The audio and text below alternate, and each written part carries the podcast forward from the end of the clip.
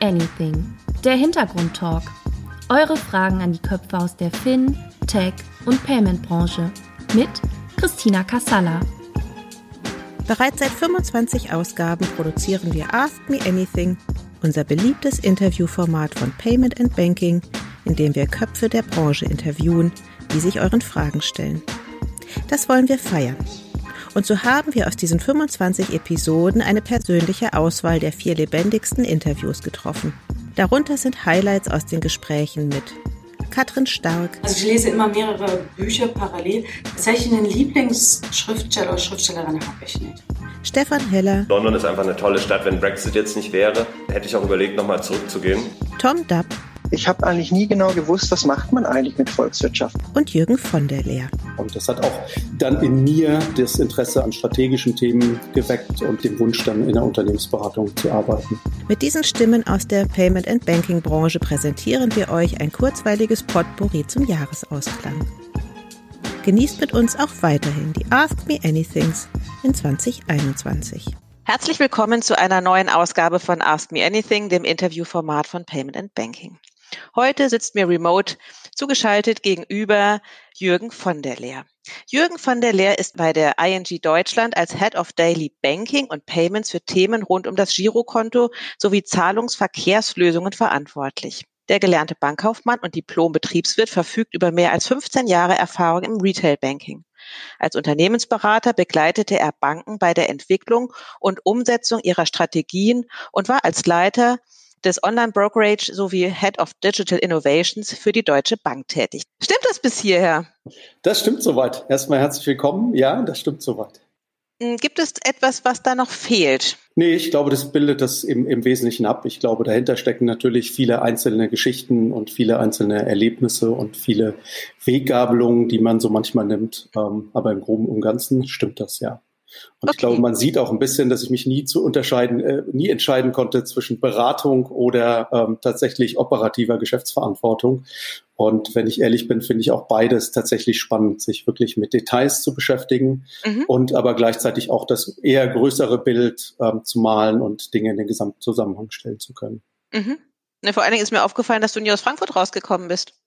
Ähm, insofern hast du tatsächlich recht. Eine Position haben wir vergessen. Ich war tatsächlich mal für eine kleinere Bank so etwas wie COO in Polen für eineinhalb Jahre, was eine Aha. super spannende Aufgabe war, war, für mich, damals tatsächlich eine Bank von allen Ecken ähm, kennenlernen zu dürfen. Mhm. Weil die Chance, eine Chance, die man selten hat, aber das war schlicht und einfach der Größe der Bank geschuldet, dass ich äh, tatsächlich in alle Bereiche reinschauen konnte, von Treasury über das klassische Kundengeschäft, Backoffice-Tätigkeiten, IT, sehr, sehr viel Breite kennengelernt. Ich glaube, das hat auch tatsächlich meinen weiteren Weg etwas geprägt. Insofern, das war eine tatsächlich sehr spannende Zeit. Haben wir fast vergessen. Wann war denn das? Ähm, wann war das? 2005, 2006. Mhm. Also in der Tat schon ein Weilchen her. Hast du denn Bezüge nach Polen? Konntest du Polnisch? Nee, ist ja das eine war schwierige nee, Sprache. Ja, genau. Also ich, was ich tatsächlich gelernt habe in der Zeit, war dem Taxifahrer zu erklären, wo ich wohne und wo er mich doch bitte hinbringen möge. Nein, weiter bin ich nicht gekommen. Also es ist tatsächlich ähm, etwas schade. Auf der anderen Seite muss ich sagen, ich habe großen Respekt vor den polnischen Kollegen, die entweder sehr gut Deutsch oder sehr gut Englisch sprachen zu der Zeit. Von daher war es, wenn ich ehrlich bin, natürlich auch einfach bequem, sich mit den Kollegen auf, auf Englisch unterhalten zu können. Okay. Und mhm. Polnisch, wie du gesagt hast, ist tatsächlich eine sehr schwierige Sprache. Ja, ja, also ich, es gibt ja irgendwie so einen Schauspieler, der kann so beides, ne? Ich weiß, ich kann den, also ich weiß gar nicht genau, wie der heißt, aber den sieht man häufiger mal im Tatort und der hat das irgendwann mal erzählt, dass es für Deutsche wahnsinnig schwierig sei, Polnisch zu lernen, schon allein ja. aufgrund der Aussprache und diese Grammatik, die sei so, so wild irgendwie. Ja, in der Tat. Man hat auch tatsächlich, wenn man dann neben Kollegen, die Polnisch sprechen, in Restaurants sitzt und die bestellen, das Gefühl, das ist, dauert alles unglaublich lange. Also die Sprache ist auch sehr, sehr blumig und sehr, sehr mhm. ausführlich. Mhm. Okay. Insofern, nein, gehört nicht zu meinen Talenten. Wo, wo war das in Polen? In Warschau. Direkt in Warschau. In Warschau, mhm. genau. Okay. Aber ähm, nochmal kurz zurück. Ich meine, wo, wo, kommst du denn ursprünglich her? Und äh, kann man das an deinem Namen ablesen von der Lehr? Hat das irgendeinen Fluss, den ich nicht kenne? Oder wo bist du äh, groß geworden? Na, ist tatsächlich ähm, aus der Hugenottenzeit stammt der Name. Und ähm, hat sich äh, sozusagen gehalten. Ich glaube, man könnte wahrscheinlich hinter dem von einiges vermuten, dass leider nichts übrig geblieben. Also ich muss tatsächlich noch ganz normal einem, einem spannenden Job nachgehen, um meinen Lebensunterhalt zu verdienen. Aber grundsätzlich zu der Frage, wo komme ich her? Ich bin in Mannheim geboren und auch in der, in der exakten Mitte zwischen Heidelberg und Mannheim aufgewachsen, Heidelberg zur Schule gegangen, in Mannheim meine Bankausbildung gemacht, habe dort BWL studiert und ähm, immer noch sehr großen Bezug durch meine Liebe zum Eishockey nach Mannheim. Ach ja, klar. Die sind nicht schlecht, ne? Ja. Vorvergangenes Jahr Meister geworden. Vergangene Saison wurde ja dann bekanntermaßen wie viele andere Sportserien abgebrochen ja. aufgrund der Corona-Entwicklung. Ja. Okay. Ja, ich hatte gesehen, dass du äh, in Mannheim äh, gelebt hast und auch in Wales. Und dann habe ich mich gefragt, wen du schlechter verstanden hast, die Walisern oder die Mannheimer. Aber das ja, ich kann mich aber noch tatsächlich sehr, sehr gut erinnern, als ich äh, mit dem Auto nach Wales gefahren bin, ähm, kurz vor Studienbeginn und äh, nach dem Weg fragen musste und ich wirklich tatsächlich nichts verstanden habe. Die Dame war sehr bemüht, mir den Weg zu erklären. Ich habe es, ich habe es ehrlich gesagt kaum verstanden. Und also hat sie denn Englisch gesprochen? Hat sie denn ja, Englisch gesprochen oder Walisisch? Wenn man sie fragen würde, hat sie Englisch gesprochen. Für mich ja. war das tatsächlich eher Walisisch. Ähm, ja, aber man gewöhnt sich auch daran und ja, auch Mannheimer sind nicht ganz einfach zu verstehen. Ich habe zumindest versucht, das mir nicht anzugewöhnen. Kannst du es denn oder sind deine Eltern zugezogen? Ähm, meine Eltern sind tatsächlich zugezogen. Die kommen ähm, aus Ostdeutschland. Ähm, ja, ich glaube, ich konnte das als Kind und ähm, ich durfte das zu Hause nicht, was, glaube ich, auch ein sehr guter Schritt meiner Eltern war. Von daher ähm, bin ich tatsächlich hochdeutsch erzogen worden. Mhm. Ja, ist im beruflichen Umfeld manchmal von Vorteil, oder? Wenn man da nicht so sofort hört, dass man. ja, ich muss immer lächeln, wenn ich, wenn ich Menschen aus meiner Heimat irgendwie höre. Ähm, gibt ja auch einen bekannten Virologen, der aus meiner Gegend stammt. Und das ist dann, manchmal hört man den, den Einschlag dann doch durch. Aber äh, produziert das in dir sowas wie ach, Heimatgefühl oder oh Gott, Mannheimerisch klingt so schrecklich? Ähm, nein, das produziert in der Tat Heimatgefühl. Also ich, ich weiß, wenn man nach Mannheim kommt als äh, Zugezogener, dann ist es schwierig, die, die schönen Seiten dieser Stadt zu entdecken. Und da gibt es auch tatsächlich nicht viele, aber sie gibt es und am Ende ist es Heimat. Das wird, glaube ich, jeder von uns nachvollziehen können. Ja, na, ich habe ja neulich ein relativ ähm, umfassendes oder ausführliches äh, Ask Me Anything mit dem Björn Goos von Stokart gemacht. Mhm. Ja. Die sitzen ja in Mannheim. In dann war ich auch genau. Genau, und dann war ich eben vor Ort und dann habe ich ihn auch gebeten, er dürfe jetzt das hohe Lied auf Mannheim singen und fand viele positive Aspekte über diese Stadt, wo ich dann so okay. dachte, ja, er hat total recht. Ne? Also ja, ich glaube, ich glaube, die Umgebung ist einfach fantastisch und ähm, in der Tat, ich habe auch ein bisschen die Nähe zu Heidelberg genossen und beide Städte sind ja schon sehr kontrastierend. Oh ja, in der Tat, auch architektonisch. Ja. Okay, aber wie, wie ging es dann weiter? Du sagst, deine Eltern sind zugezogen. Ähm, hast du irgendwie schon immer Bankbezug gehabt oder äh, war das für dich immer klar, in welche Richtung du gehen wollen würdest? Nee, das war, das war total unklar. Also wenn ich, wenn ich äh, zurückdenke an meine Kindheit, dann habe ich viele Dinge mit meinen Eltern sehr, sehr gerne gemacht, auch gerne einkaufen gegangen, was ich heute auch noch sehr gerne tue. Was ich gehasst habe, war mit meiner Mutter zur Bankfiliale zu gehen und Überweisungen abzugeben oder ähm, sonstige Dokumente. Das fand ich immer persönlich total langweilig. Hätte man mich damals gefragt, ob ich mir jemals vorstellen könnte, für eine Bank zu arbeiten, wäre die Antwort sehr klar Nein gewesen. Ähm, ursprünglich wollte ich auch tatsächlich mal Arzt werden, ähm, habe dann meinen Zivildienst in einer Klinik gemacht nach dem Abitur und musste dann feststellen, dass ich mich mein Leben lang mit Krankheiten beschäftigen müssen. Das wäre jetzt nicht das hätte mich auf Dauer nicht, nicht glücklich gemacht. Also ich habe mhm. da sehr viele Erfahrungen gesammelt während des Zivildienstes, ähm, sehr, sehr wertvolle, auch die mich persönlich geprägt haben. Mhm. Dafür bin ich dankbar, aber ebenso klar war auch, das äh, wird nicht mein Beruf. Und ich habe mich schon immer für Börse interessiert, das fing schon relativ früh während der Schulzeit an. Von daher lag dann eigentlich nahe, ähm, viele würden sagen, wenn man nicht weiß, was man machen möchte, dann macht man eine Banklehre. So ähnlich war es bei mir auch, aber ich fand tatsächlich Kapitalmarkt, Börse schon damals extrem faszinierend. Und von mhm. daher ja, habe ich tatsächlich eine klassische Bankausbildung gemacht. Habe dann am Ende der Ausbildung war klar, dass ich ähm, BWL studiere und ich konnte mich aber gleichzeitig nicht ganz von der Bank trennen. Insofern habe ich noch ähm, Teilzeit in der Bank weitergearbeitet im Firmenkundengeschäft Das sah immer so aus, ein, zwei Tage in der Woche während des Semesters und in den Semesterferien dann mhm. ein Stück. Mhm. Und habe insofern, glaube ich, für mich immer einen guten Weg gefunden, auch Praxis und Theorie kombinieren zu können. Mhm. Also das hast du ja dann tatsächlich auch in Mannheim gemacht, ne? Ja. Und so wie ich das verstanden habe, eben mit diesem Abstecher nach, äh, nach Wales. Genau, ganz genau. Ja, ich hatte, glaube ich, wie, wie viele ähm, irgendwann werden Studiums realisieren, dass es doch gut ist, noch eine Fremdsprache sprechen zu können. Und ähm, zu der Zeit war auch das Universitätssystem noch ein bisschen anderes, stärker ähm, verschult, würde ich das mal nennen, und weniger oder sehr, sehr theorielastig, weniger Business Case orientiert oder und ähm, insofern war das eine total spannende Erfahrung in Wales, auch eher das Thema Business School, ähm, was deutlich case-orientierter war, kennenzulernen. Und das hat auch dann in mir das Interesse eigentlich an, an strategischen Themen geweckt und auch an eigentlich dem Wunsch, dann in der Unternehmensberatung zu arbeiten. Mhm. Aber weil du sagtest, du äh, bist immer gerne shoppen gegangen, dich müssen die Frauen ja lieben, um alle Klischees zu bedienen. ja, ich glaube, Männer, die das so so, wenn du meine Frau fragen würdest, der, die würde sagen, ich kann sie zu Wahnsinn treiben mit meiner ähm, Geduld beim Shoppen oder auch meiner ausgiebigen ähm, Freude daran. Also auch tatsächlich für mich gehört es auch unter anderem beim Besuch neuer Städte dazu, auch äh, sich zumindest mal ein bisschen Zeit für Shopping nehmen zu können.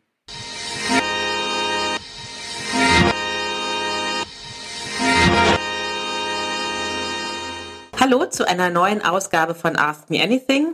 Ich freue mich sehr, heute Dr. Katrin Stark äh, begrüßen zu dürfen. Sie sitzt mir gegenüber. Es ist noch relativ früh am Tag. Wir sind heute in Berlin, haben uns beide auf der Payment Exchange von Payment and Banking getroffen.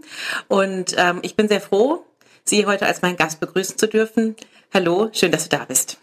Hallo Christina und ja, danke für die Einladung und ich freue mich, dass wir uns gerade auf der PEX hier treffen. Finde ich schon als etwas sehr Besonderes, auf einer Konferenz von dir jetzt auch noch interviewt zu werden. Ja, aber es ist ähm, alles halb so wild. Ähm, wir hatten ja schon kurz im Vorgespräch gesprochen. Also fühl dich wohl. Es sind sehr nette Fragen aus der Community gekommen. Ähm, und ähm, wir sind sehr gespannt, dich ein bisschen kennenzulernen. Ich äh, habe gelesen äh, in der Vorbereitung, du warst früher in Leitungsfunktion bei der Deutschen Bank und danach bei der Silicon Valley Bank. Heute arbeitest du als Beraterin für Strategie, digitale Geschäftsmodelle und Innovation sowie als Financial Advisor. Das klingt nach einem sehr erfüllten beruflichen Leben und nach viel Arbeit aktuell. Ähm, kannst du ein bisschen erzählen, ähm, was du genau tust und wie du vor allen Dingen dahin gekommen bist, wo du heute stehst? Ja, sehr gerne. Also als erstes bin ich überrascht, wie viele Fragen noch aus der Community gekommen sind. Ähm, das hatte ich so gar nicht erwartet und ich hoffe, ich kann sie auch zumindest in Ansätzen beantworten. Ähm, ja, was mache ich? Ich habe viele Aufgaben und ja, eine einige Aufgaben haben auch mich gefunden mhm. in der mhm. letzten Zeit. Ich mache unterschiedliche Dinge. Das eine ist, äh, ich berate Fintechs, bin Sparring-Partner für Fintechs zum Teil in formalen Rollen als Advisor, zum Teil in informalen Rollen. Ja, und helfe ihnen, sagen wir mal, das Geschäftsmodell zu challengen, auch zu detaillieren und zu balancieren, helfe ihnen strategischen Fragen, aber auch Vertragsverhandlungen, Kooperationen, ähm, Fragen nach äh, regulatorischen Themen. Wie bekomme ich eine BaFin-Lizenz? Was ist wichtig? Wie stelle ich mich auf? Das sind so Themen. Ähm, es geht aber auch weiter über Risikofragen. Das ist ein Teil äh, meiner eigenen Biografie, weil ich eigentlich im Financial Institution Bereich über Risikothemen, damals noch Basel II, Implementierung für Banken, eigentlich mal begonnen habe. Geht weiter zur Kapitalmarktkommunikation. Ich nutze dafür mein Netzwerk natürlich, weil es Fragen gibt, wo ich denke, hm, da ist jemand anders, äh, vielleicht noch mal besser oder hat eine andere zusätzliche Sicht, die helfen kann. Und das macht mir unglaublich viel Spaß. Ich habe am Montag, worauf ich mich sehr freue, am kommenden Montag, mit einem Fintech eine große Kooperationsanbahnung, Vorverhandlung äh, mit einem DAX-Unternehmen. Das wird das Fintech hoffentlich äh, sehr voranbringen. Darauf freue ich mich auch schon. Mhm. Und das sind so Themen, die ich die ich im Fintech oder Financial Institution Bereich äh, übernommen habe, die mir viel Spaß machen. Darüber. Wie, ja, wie bist du denn da hingekommen? Also bist du von Hause aus Bankerin? Hast du eine klassische Bankausbildung gemacht? Äh, ja, also kannst du kurz auch was zu deinem ähm, zu deiner Ausbildung sagen? Ja, natürlich. Nein, eigentlich gar nicht. Ich bin vom Hintergrund her gar nicht äh, Bankerin oder komme auch nicht aus dem weiteren Financial Institutions Bereich, sondern ich habe mal Informatik studiert. Mhm. Und zwar an einem heutigen absoluten Hype-Thema, nämlich äh, KI. Mhm. Ich habe dort Computer Vision gemacht, ähm, aber allerdings zu einer Zeit, als es eher Grundlagenforschung war, nämlich in den 90ern.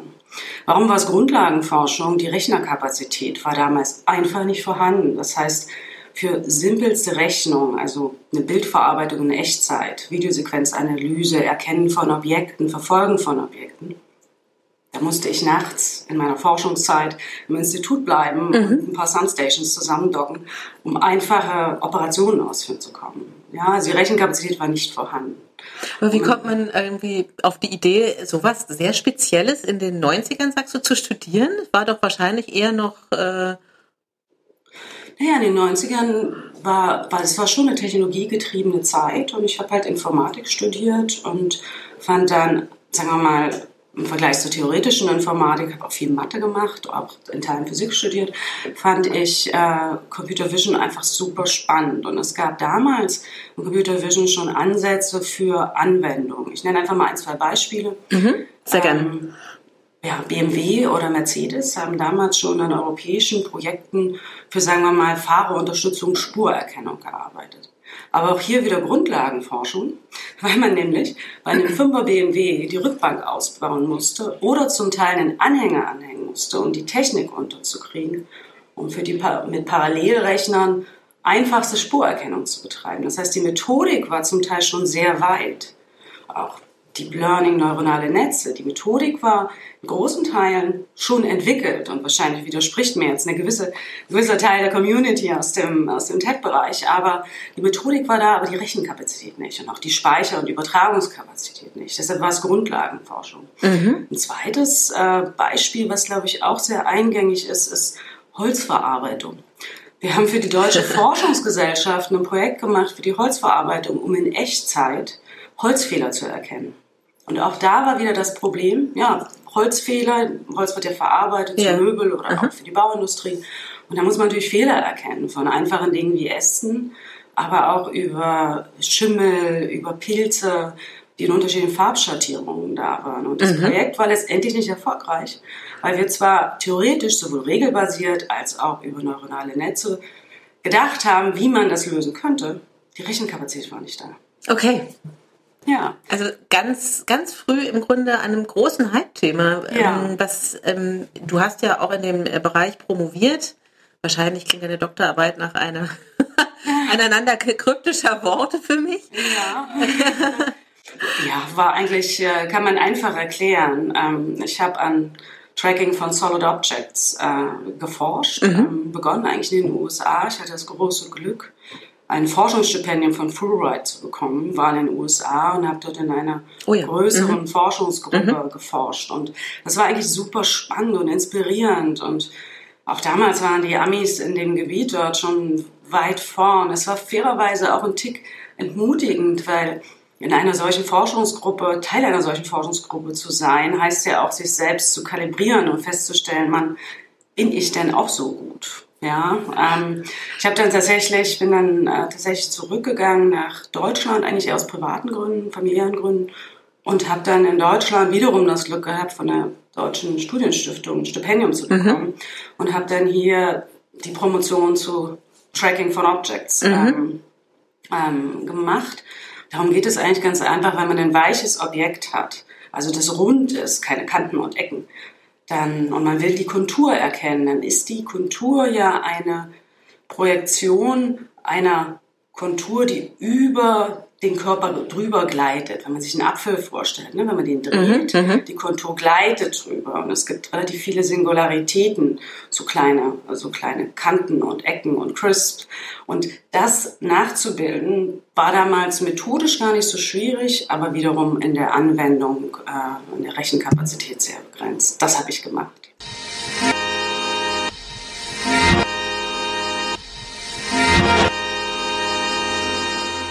Herzlich willkommen zu einer neuen Ausgabe von Ask Me Anything, dem Interviewformat von Payment and Banking. Heute sitzt mir gegenüber Stefan Heller von FinCompare. Hallo Stefan, ich freue mich, dass du Zeit für uns gefunden hast. Hallo. Ich äh, möchte dich bitten, kurz und knapp, 30 Sekunden, dich einmal vorzustellen. Was machst du, wo kommst du her? Und vor allen Dingen, ähm, wie bist du da gelandet, wo du jetzt stehst? Sehr gerne. Ähm, erstmal auch schön, dass du da bist. Ja, ähm, ja mein Name ist Stefan Heller. Äh, ich bin 34 Jahre alt, äh, habe FinCompare gegründet. Das ist eine Plattform für Unternehmensfinanzierung, bei der wir kleinen mittelständischen Unternehmen dabei helfen, verschiedene Finanzierungsmöglichkeiten von verschiedenen Banken erstmal zu finden und dann auch zu vergleichen und abzuschließen. Ähm, das Unternehmen gibt es jetzt seit vier Jahren. Davor habe ich Watchmaster gegründet. Das ist eine Plattform für Luxusuhren, die wir sozusagen handeln. Ähm, davor war ich bei Groupon, davor bei Rocket, davor bei Roland Berger, davor habe ich studiert und ich komme ursprünglich aus München. Ja, nee, aber Fortnite, also, äh, ich, also an mich geht das auch nicht ran und trotzdem finde ich es total spannend, das irgendwie zu, zu verfolgen, wie wichtig das auch ist. Ich meine, gerade so in der Corona-Zeit, ja, das war quasi das einzige soziale Medium, was die mhm. genutzt haben, um miteinander zu reden. Ja, also die Mädels, die rufen sich dann irgendwie so an und machen dann so Spiel-Tutorials ja. und so, ja, und die zocken halt Fortnite. Ja, aber die sind, die Mädels sind auch bei TikTok, die Kleinen, und so. Das ist ja schon auch für die so eine Art Ausdruck und Austausch ja. mit ihrer Welt. Ja. ja. Ist nicht meins, aber ist, oder ist, finde ich irgendwie weird teilweise, aber ähm, die Jungs sind jetzt nicht so, die dann da tanzen oder was ich, irgendwelche Gesänge aufführen. Das machen die Mädels dann alle lieber, ja. ja. Und die, die Jungs, die spielen halt gern Fortnite oder Call of Duty, wenn sie dürfen. Ja, das ist ein bisschen brutaler, aber. Ja, das haben wir noch nicht drauf. Sehr gut. Ja. Das versuche ich auch zu verhindern, aber. Hast du, also hast du auch Schwestern? Eine, ja. Fünf Jungs, ein Mädel zu mir. Wie ist die? Die ist direkt nach mir, die ist 32, also die ist jetzt schon auch erwachsen. Ja. Ähm. Okay, weil ähm, so Mädels, die mit so vielen Brüdern groß werden, entweder sind das ja so Mädchen-Mädchen oder so ganz taffe. Die ist sowohl als auch, die ist sehr tough. Die ist Geschäftsführerin von der Agentur von meinem Vater. Die macht dort so den digitalen Teil. Mhm. Ähm, super gute Managerin, ist Juristin eigentlich. Mhm. Ja. Und ähm, sehr, sehr tough im, in der Sprache. Im, also die, die lässt sich nicht verarschen auf gut Deutsch. Aber sie liebt rosa zum Beispiel. Also alles so ihre Brüche. Zimmer, alles ist rosa, Hello Kitty, so Kitsch-Zeug, mag die total gern. Ja. Immer noch, mit Immer 32. Noch. Ich, ich, bin gerade an meinem Handy am rumtippeln, weil ich gerade noch mein Aufnahmeprogramm suche, weil ich habe natürlich das hier mitlaufen. Ja. Aber ich habe ja so Zitateangst, ja, oder dass irgendwas hier nicht funktioniert. Okay. Und dann bin ich mal froh, wenn ich noch so ein Backup habe. Und jetzt so finde ich aber gerade mein Diktat, diktieren, weiß nicht. Oder du lässt es mitlaufen und schickst mir dann, damit ich jetzt nicht noch so ewig suche. Ich habe es neulich schon gesucht und dachte, jetzt weiß ich doch wieder, wo es ist. Aber nein.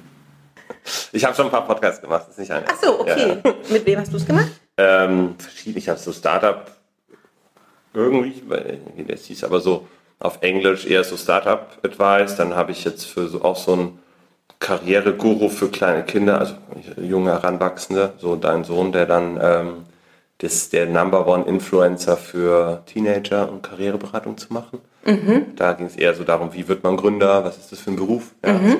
So. Mhm. Ähm, das war eigentlich ganz cool. Mhm. Wie ist denn der auf dich gekommen? Ich kenne den, der hat eine Werbeagentur oder so eine Agentur gehabt, die haben auch Startups gebaut. Mhm. Und dann haben die sich getrennt irgendwann als Gruppe und dann ist er, hat so angefangen mit YouTube-Videos, auch so Karriereberatung eben und dann ist es hat so nicht so gut funktioniert mit dem YouTube. Also mhm. meins ist auch ein YouTube-Video tatsächlich ah. geworden noch. Und ähm, dann, der war mhm. auch hier im Büro und hat das alles richtig halt so gefilmt, war echt ganz cool. Und das hat aber nie so richtig never really took off. Ja, und da war es so, ich mache das jetzt noch drei Monate und dann höre ich auf. Und dann kam TikTok. Oh. Dann hat er über TikTok 1,8 Millionen Follower innerhalb Nein. der Nacht bekommen. Wie heißt er? Ähm, Tobias Joost heißt er eigentlich. Und äh, auch aus München kommt er so lange Haare, junger Typ, attraktiver Typ, ja groß, so schaut irgendwie hippie aus, cool, ja. Und der hat äh, dann eben über TikTok das extrem gut vermarktet. Ja? Und man kriegt jetzt halt, der verdient Geld, dass der Ausbildungsplätze befüllt. Das ist seine Haupteinnahmequelle. Die mhm. ganzen Corporates haben so ein Bosch, ja, Siemens, die haben 200 Ausbildungsplätze, die sie nicht gefüllt bekommen, ah. weil die Kiddies alle keine Ausbildungen machen. Was machen die sonst? Gehen studieren. Ach so, jeder, ja, ja. Klar, jeder Aha. geht studieren. So keiner macht mehr irgendwie, Ja. was weiß ich was, ja. So. Und der pusht jetzt viel halt Ausbildung und so ein bisschen so auch solche Sachen, weil dafür kriegt er halt Geld. So, ganz witzig. Ja. Verstehst du TikTok? Ich verstehe TikTok, ja klar. TikTok hat halt, TikTokst du selber auch? ich gucke TikTok halt, ja. Und ich habe TikTok, ich bin halt super App und verspielt ja dadurch, dass ich auch kleine Geschwister habe. Ähm, und habe TikTok seit, das hieß früher anders, da hatte ich das schon, ähm, 2016 oder so. Musically war Musically, genau, Ja, da ja, hatte ja. ich Musically noch. Und ähm, es ist halt so wie so eine Manege, kann man sich das vorstellen, finde ich. Und dann kommt halt irgendwie randomly komisches Zeug. Ja? Ja. Und der Algorithmus ist halt nicht wie bei Instagram oder Facebook so, dass er halt Advertising krass pusht, sondern du kriegst organisch relativ guten Reach, wenn die Leute halt dann TikTok gucken und darauf reagieren. Ja? Und das heißt, du hast hier viele Leute, die halt auf Facebook, Insta keinen Reach mehr bekommen haben, die jetzt auf TikTok und über TikTok extremen Reach bekommen haben. Und die Smartness ist halt, wenn du bei TikTok sagst, folgt mir auf Instagram, YouTube, whatever, dann folgen dir die Leute auf den anderen Kanälen und da bleiben deine Follower. Ach so, Weil TikTok okay. hat keine so eine enge Follower-Beziehung. Ist das was für FinCompare? Nee. No way. Wenn unsere Kunden 15 wären, dann vielleicht, ja, aber die sind eher 55. Ja, aber, ähm, aber ich meine, ihr könnt ja sozusagen so eine Expertise aufbauen, was Mittelstandsfinanzierung oder sowas ist, oder? Ja, aber das bei so kleinen Kiddies, da, äh, das, das, Publikum ist viel zu jung für uns. Also da könntest du klar, für einen Recruiting-Kanal wäre es vielleicht spannend, dass es also so Mitarbeiter-Engagement, Recruiting, potenziell wäre das nicht, nicht so schlecht, ja.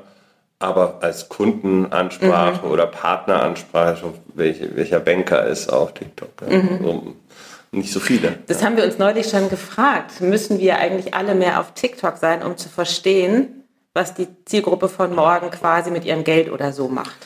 Also für die, um jetzt die wirklich, wenn du jetzt wirklich Millennials, Teenager als Zielgruppe identifizierst, dann würde ich da auf jeden Fall sein, weil da ist glaub, gerade jeder. Also ich kenne, also jeder schaut sich's an. Ich, mein Bruder hasst es, für den ist das nichts. Der sagt, das äh, findet das blöd, das sind nur Mädchen so, so das ist nicht cool. Der 15-jährige Ja, Bruder. der Mhm. sagt, das ist nicht cool.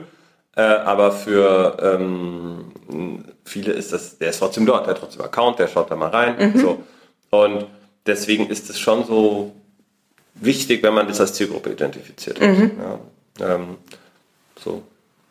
Okay.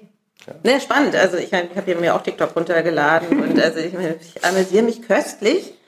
So, und was den Leuten auch immer alles so einfällt, ja. Ähm, aber ich finde es einfach wahnsinnig zeitintensiv, ne? Aber wie alles, was Ja. Social Media, ne? Noch ein, noch ein Noch Zeitdieb. ein Kanal, Genau, genau. also Twitter, LinkedIn, Instagram, Facebook, E-Mail, Slack, so.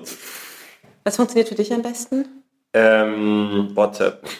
Tatsächlich, Ja, ja. ich liebe WhatsApp. Also WhatsApp funktioniert am Handy und am Laptop. Ich mag dieses äh, relativ schnelle Chatten. Ähm, ich schreibe mein, ich habe eine WhatsApp-Gruppe mit meinen Investoren, ich habe eine WhatsApp-Gruppe mit meinen Mitarbeitern, was ist ich. Also ich finde WhatsApp super. Ähm, das darf man nicht abusen, also man muss halt wissen, was man darüber schickt, ja, weil wenn es ist natürlich sehr instant, sehr intim. Und wenn es dann nervig ist, ist es auch blöd, aber du kannst Gruppen muten, das heißt, wenn du nur so Meme-Gruppen hast, ist auch nicht so schlimm. Aber E-Mail finde ich immer blöder, weil man bei E-Mail halt einfach immer angeschrieben wird von allen möglichen Leuten. Ich kriege am Tag, weiß ich nicht, zehn Recruiter schreiben mir, weiß nicht, ich meine E-Mail-Adresse fliegt halt dann auch rum, das kann man auch raussuchen, scheiß auf GDPR ungefähr. Also das nützt dir auch nichts. Also das hat einen nicht beschützt. Ich kriege mehr E-Mails jetzt als vor GDPR gefühlt. Äh, LinkedIn ist, finde ich, auch ist nervig, weil die Nachrichten auch nur salesy, Sales-Natur sind oft. Aber das hat sich stark verändert, finde ich, so in den letzten Dreivierteljahr, oder? Genau, im letzten Jahr einfach, weil halt, naja, das ist, die, die letzten Jahre davor waren sehr geprägt von so LinkedIn-Coaches, so Marketing-Hacker, die, die nichts können, außer irgendwie da ein bisschen erzählen. Und das haben natürlich jetzt viele auch kopiert, ja, und dadurch ähm, ist das natürlich inflationär und extrem nervig. Vor allem, ich meine, das macht ja keine normale deutsche Firma. Das machen irgendwelche Dev-Shops in Rumänien und was weiß ich wo. Ja, das machen irgendwelche komischen Recruiting-Buden.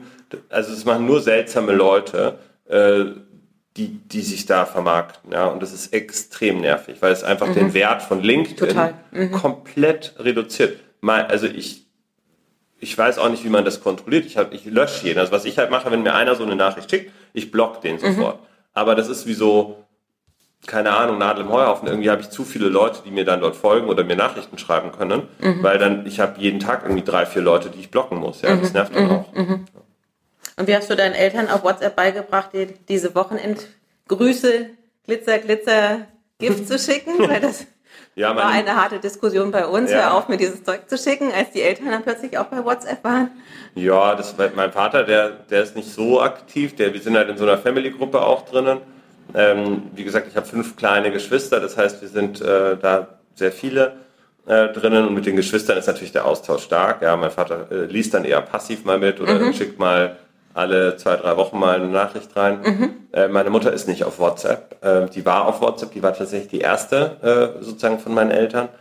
Äh, aber die ist mittlerweile sehr datenschutzängstlich oder mhm.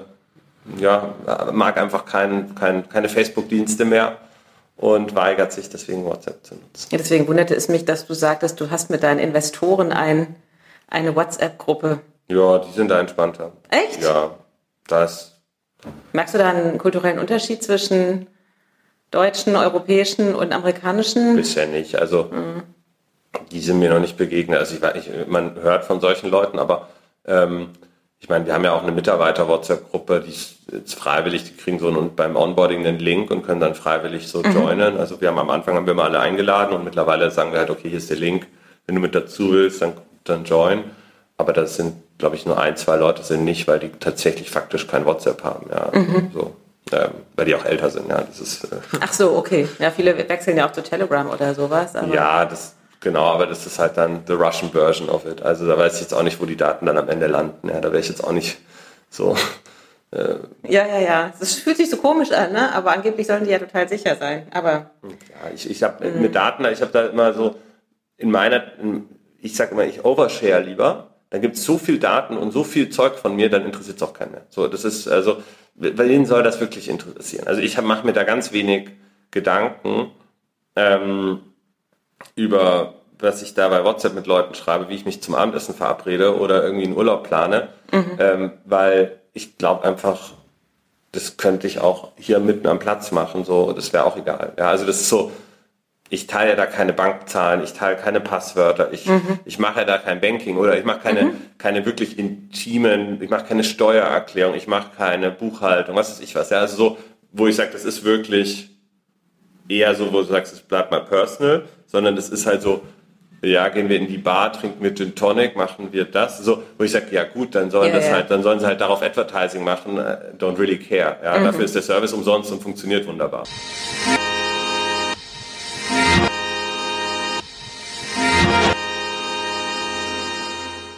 Herzlich willkommen zu einer neuen Ausgabe des Interviewformates von Payment and Banking Ask Me Anything. Äh, diesmal sogar schon mit der Nummer 12. Heute zu Gast haben wir Thomas Dapp.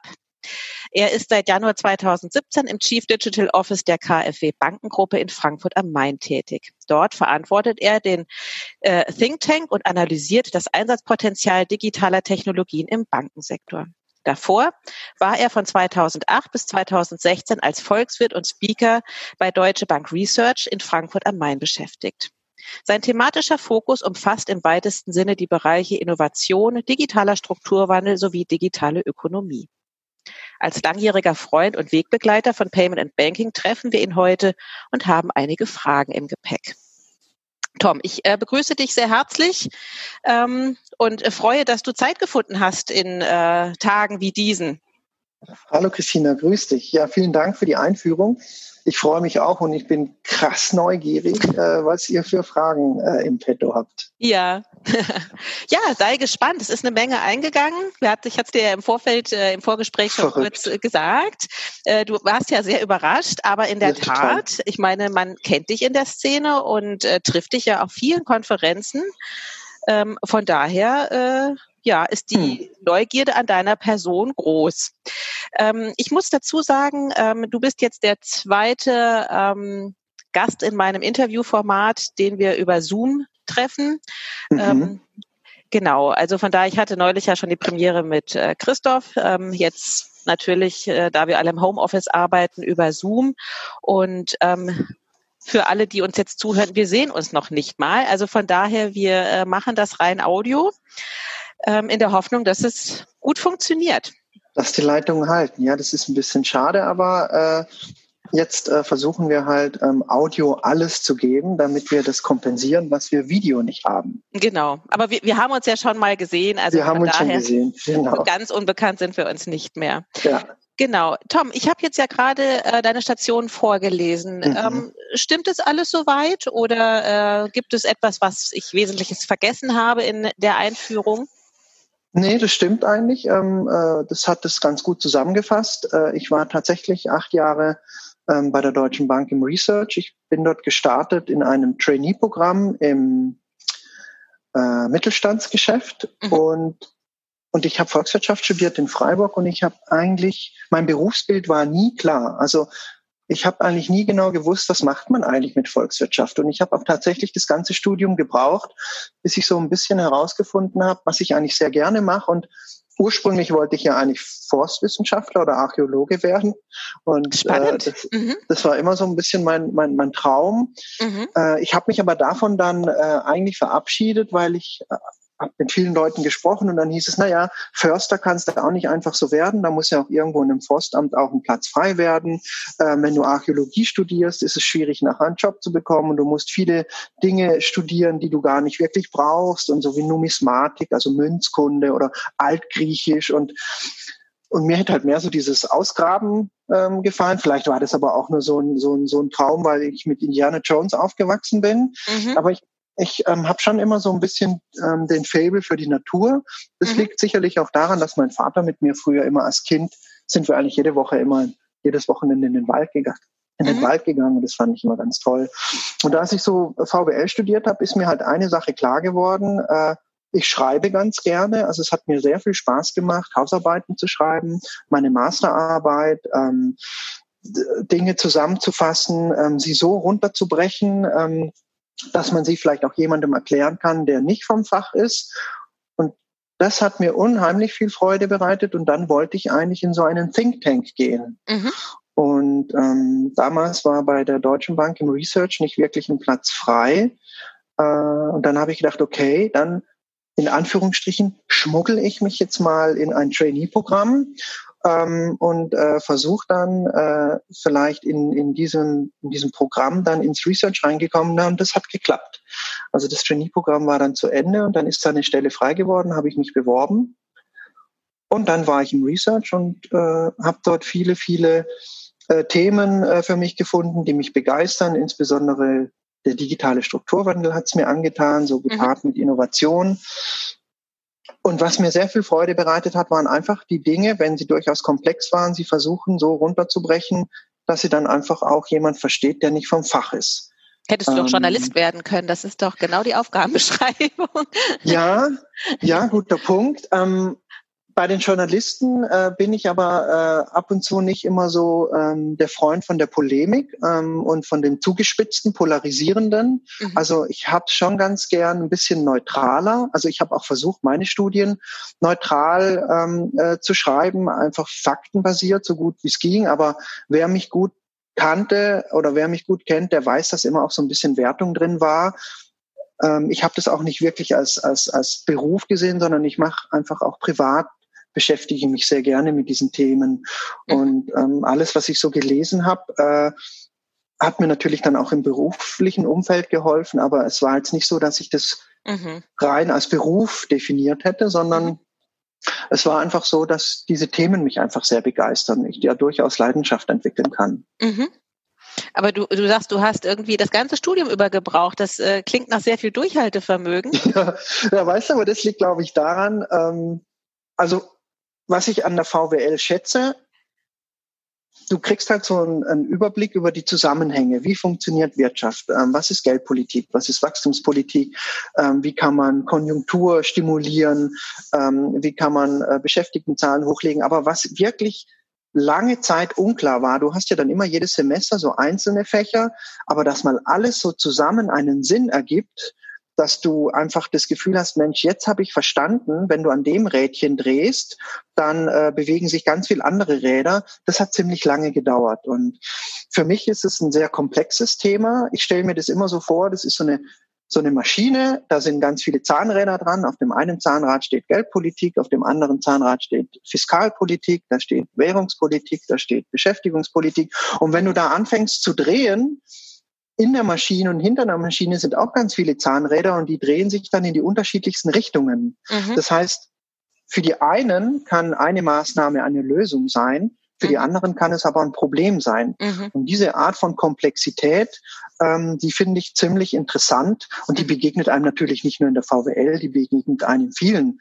äh, Fächern. Aber da habe ich immer gedacht, okay, du musst es einfach versuchen, so leicht wie möglich runterzubrechen. Und das mhm. war schon immer echt eine Challenge, fand ich. Aber das sind ja dann für dich im Moment ja noch mal äh, interessantere Zeiten, oder? Das zu beobachten, welche also äh, wie viele verschiedene Faktoren da gerade zusammenspielen, wie welche Entscheidungen getroffen werden, was oftmals nicht nachzuvollziehen ist oder eben doch.